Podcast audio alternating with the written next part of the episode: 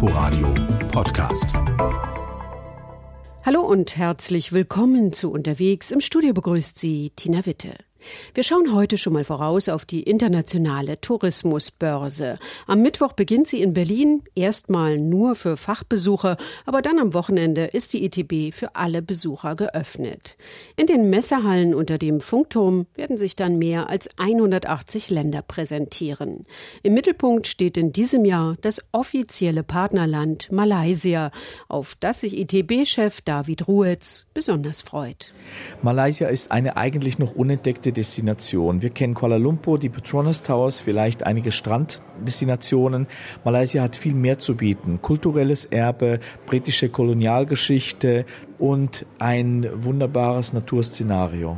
Malaysia wird in der Halle 26 alle Regionen auf den beiden Inseln präsentieren. Es wird sowohl die Hauptstadt geben als auch das koloniale Erbe, Tauch- und Sonne- und Strandurlaube. Aber es gibt natürlich auch äh, Urlaube ins Landesinnere, in den Dschungel zu den Nasenaffen. Sie schon mal darauf einzustimmen, was Malaysia so alles zu bieten hat, war unsere ARD-Korrespondentin für Asien, Lena Bodewein, dort unterwegs, und zwar mit dem Zug. Im Kellergeschoss des Bahnhofs von Johor Bahru, ganz im Süden von Malaysia, da wartet der schon etwas in die Jahre gekommene Zug auf die Abfahrt ins große Abenteuer. Einmal der Länge nach durch Malaysia, von der Spitze an der Straße von Malakka, der gegenüber der Stadtstaat Singapur liegt, über Gemas, wo die Bahnlinie in die Hauptstadt Kuala Lumpur abzweigt, durch Regenwald und Gummiplantagen, an Flüssen entlang, bis hoch in den Norden zur Grenze Thailands. Seit 30 Jahren bin ich auf diesem Zug. Ich liebe meinen Job. Es ist mein Traumjob. Erzählt der Schaffner Mashif. Der Großteil der Malaysier reist mit dem Zug. Die Reise ist günstig. Selbst ein Bett im Liegewagen kostet weniger als 20 Euro. Im Großraumschlafwagen führt ein Mittelgang zwischen den Stockbetten entlang. Die Reisenden können Vorhänge zuziehen, wenn sie ihre Ruhe haben wollen. Hinter mancher Gardine erklingen die vorgeschriebenen Gebete. Malaysia ist ein größtenteils muslimisches Land. Viele Frauen tragen Schleier, andere nicht. Die Männer haben das Petschi genannte Käppchen auf dem Kopf, Kippchen in der Hand. In Latschen oder schicken Schuhen richten sie sich am Abteil ein, mit Kindern an der Hand und riesigen Taschen dabei. 36 Stunden lang geht es von unten nach oben durch Malaysia. Ab und zu geschieht etwas auf der Reise, erzählt Mashif. Der Zug trifft auf eine Kuh mit unglücklichem Ergebnis für das Tier. Oder Menschen fallen aus dem Zug. Nicht sehr erstaunlich. Die Türen der Bahn stehen häufig sperrangelweit offen während der Fahrt, damit der Zigarettenrauch besser abziehen kann. Denn zwischen den Abteilen stehen Männer und rauchen entspannt, direkt unter dem Schild, dass Rauchen mit zigtausend Ringgit Geldbuße oder Gefängnis bestraft wird. Aber es ist doch wirklich zu verlockend, die Landschaft hier an der Tür an sich vorbeiziehen zu lassen. Große Bausünden und kleine Dörfer, schroffe Felswände und monotone Palmölplantagen. Wenn der Zug näher der Küste entlang fährt, ist die Landschaft eben. Doch im Inneren Malaysias erheben sich Berge. Dort sind Höhlenlabyrinthe zu finden oder die Batu-Höhlen zum Beispiel, die als hinduistische Tempel und Schreine benutzt werden. Diese liegen nahe der Hauptstadt Kuala Lumpur auf der malaiischen Halbinsel. Die ist ein Landesteil von Malaysia, Westmalaysia.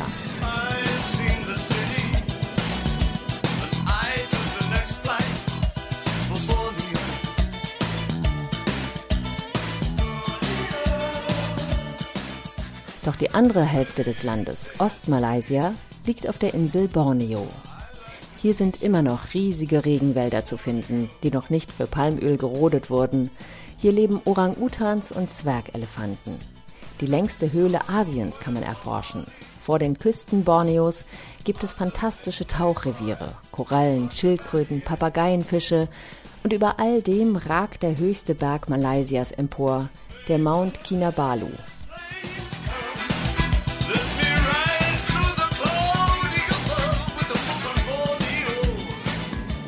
Ein vielfältiges Land, ein aufregendes Land und ein junges Land.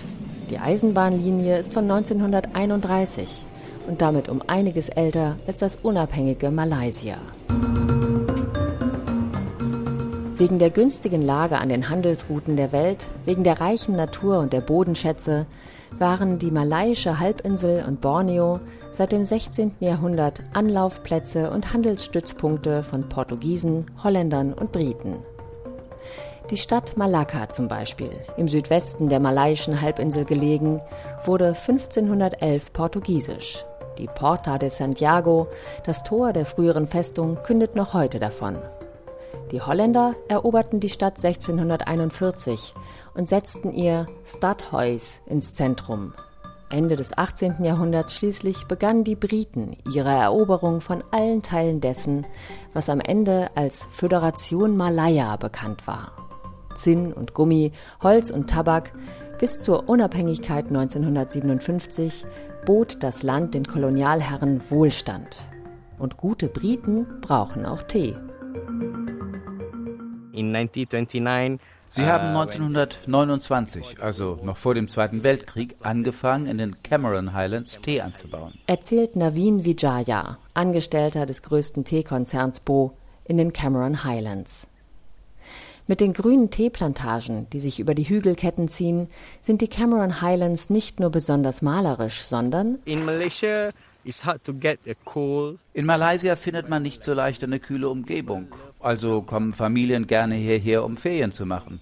Und Tee findet man auch nur hier in Malaysia, hier in den Highlands. Highlands, then you can see the tea plantation. Ein Schotte entdeckte, wie fantastisch sich diese Gegend für den Teeanbau eignete. Bis dahin waren die Hügel als militärische Rückzugsstation für britische Soldaten genutzt worden. Aber dafür waren sie viel zu besonders. Wir haben wunderschöne Wälder, Teeplantagen und wunderschönes Wetter. Darum kommen die Menschen hierher, denn unten in der Ebene ist es viel zu heiß.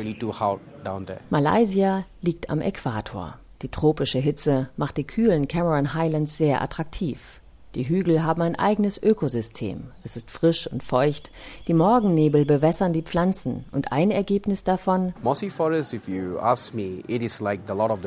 Ein Mooswald, wie aus dem Herrn der Ringe. So sieht es hier aus. Alles ist grün überwuchert. Ein Regenwald in 1500 Metern Höhe. Der schönste Wald, den ich je gesehen habe.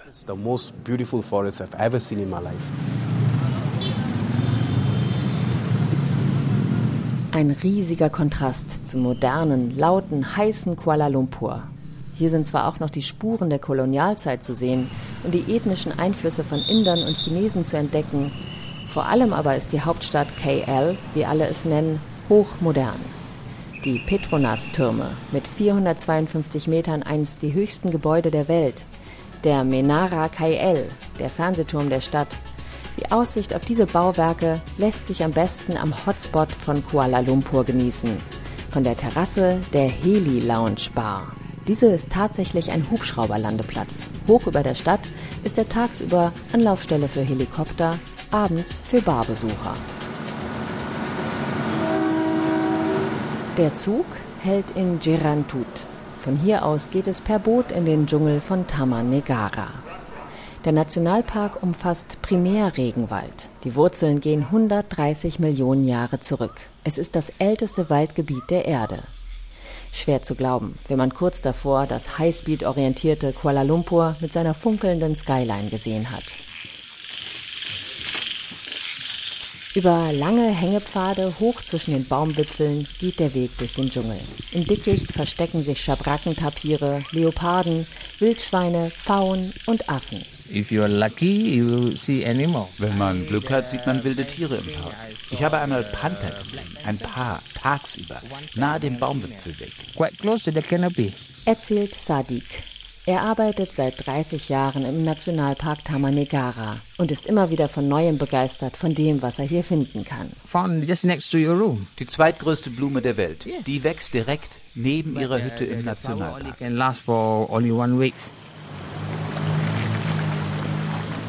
Mit dem Boot geht es über Stromschnellen weiter in den Wald hinein. Baumriesen stehen am Ufer. Wasserfälle, Lianen, Orchideen, Hornvögel, Schmetterlinge, Spinnen und Skorpione – dieser Regenwald ist üppig und artenreich und zum Glück schon seit Jahrzehnten geschützt. Sadiq fürchtet trotzdem, dass dieser Reichtum irgendwann dem Fortschritt zum Opfer fällt. Man muss unbedingt die Natur schützen. Entwicklung kann nicht das Einzige sein, was zählt. Natur hat Priorität. Umso besser, dass der Taman Negara nur per Zug und Boot oder über eine Straße zu erreichen ist. Noch zerschneiden nicht allzu viele Fahrwege das Land. Teile Malaysias sind zwar schon von Bausünden geprägt, aber andere Regionen sind immer noch ruhig und warten auf Entdeckung oder auf den Zug.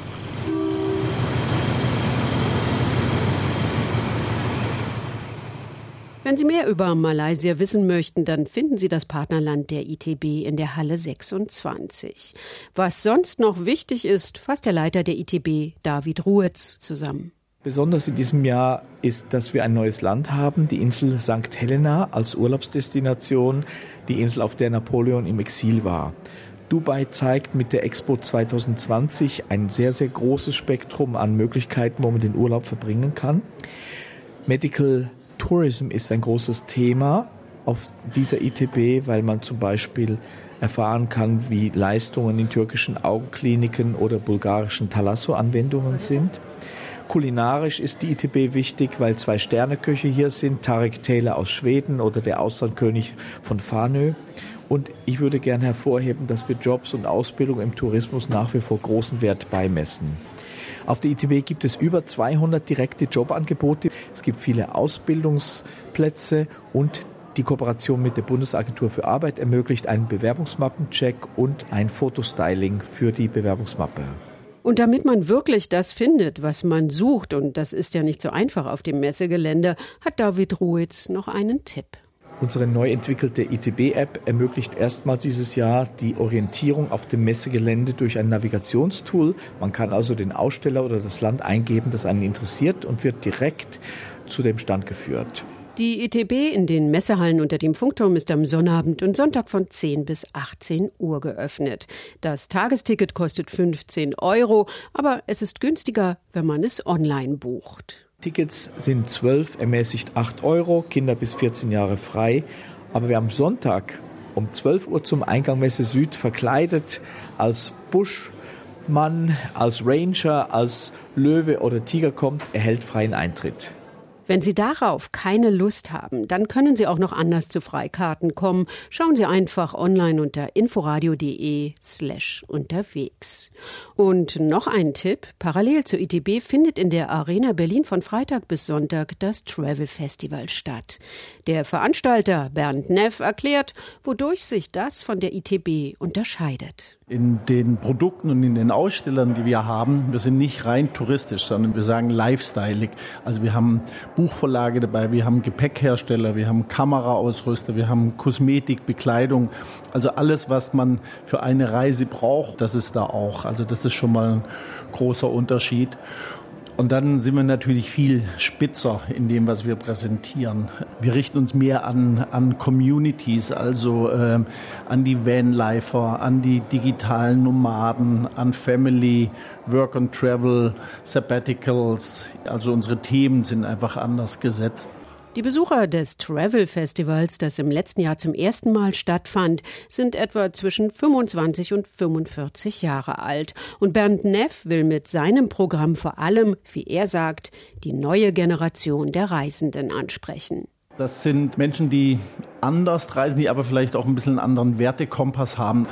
Wir haben da so sechs Punkte versucht zu formulieren. Also es geht darum, dass es kreativ getrieben ist, dass man auch mal Sachen ausprobiert und auch mal damit scheitern kann, dass es nicht so ums Materielle geht, sondern wirklich um das Erlebnis, dass es äh, um ein gewisses Bewusstsein geht, also dass man auch sehr genau guckt, was man konsumiert, wo es herkommt, welchen Schaden richtet das vielleicht auch an, ähm, dass es eher in der Community, also in der Gemeinschaft passiert, sich auch mal digital abzunabeln, also auch ins Private zu gehen und äh, dass es sehr tolerant ist und offen. Das sind eigentlich so diese Punkte, die diese neue Generation Reisenden sehr auszeichnet. Also viel los in Sachen Reise am nächsten Wochenende mit ITB und Travel Festival. Gute Reise für Sie und vielen Dank fürs Zuhören. Im Studio verabschiedet sich Tina Witte. Inforadio Podcast.